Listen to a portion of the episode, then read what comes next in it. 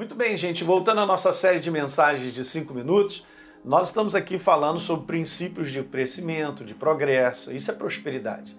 Em várias áreas da nossa vida, mas principalmente também, como eu venho falando em alguns segmentos assim, né, falando sobre esses princípios, falando sobre finanças.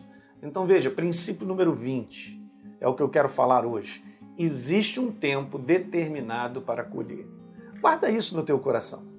Porque muitas vezes nós temos uma expectativa muito imediata, aliás, promessas, né, palavras proféticas. A gente tende a achar que aquilo ali vai se cumprir no dia seguinte, mas muitas vezes leva anos, queridos. Quando Deus faz uma promessa a Abraão, ele não vai recuar na sua promessa porque saiu da boca dele aquilo que já estava determinado para a vida de Abraão, era só questão de tempo. Então tem um tempo, é isso que eu tenho que entender e você também, que existe um tempo para nós colhermos muitas sementes que a gente vem plantando. E eu quero te falar que nós chegamos isso profeticamente no tempo da igreja, nos dias de hoje, de muitas sementes nos solos, de várias coisas que nós vamos colher.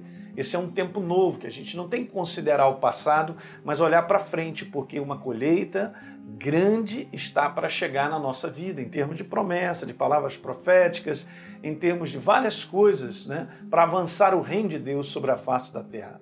Legal? Então, Gálatas capítulo 6, no verso 7, diz lá: Não se iludam, ninguém faz Deus de bobo. Botei nessa versão aí. A pessoa colhe o que ela semeia. Veja, a pessoa colhe o que ela semeia. Agora no capítulo, no verso 9 diz assim: Por isso, não nos cansemos de fazer o bem. Em outras versões diz: Não nos cansemos de fazer o certo, porque se não desistirmos no tempo certo, nós vamos colher. Então tem um tempo certo para você colher. A questão de nós plantarmos semente não é uma questão de negócio, mas é uma questão de inspiração do momento que Deus nos pede de maneira contínua. Então nós vamos fazendo. E deixe o resto, que essas sementes estão lá guardadas, que no momento certo elas frutificarão na tua vida. Sempre então há um tempo determinado para colher.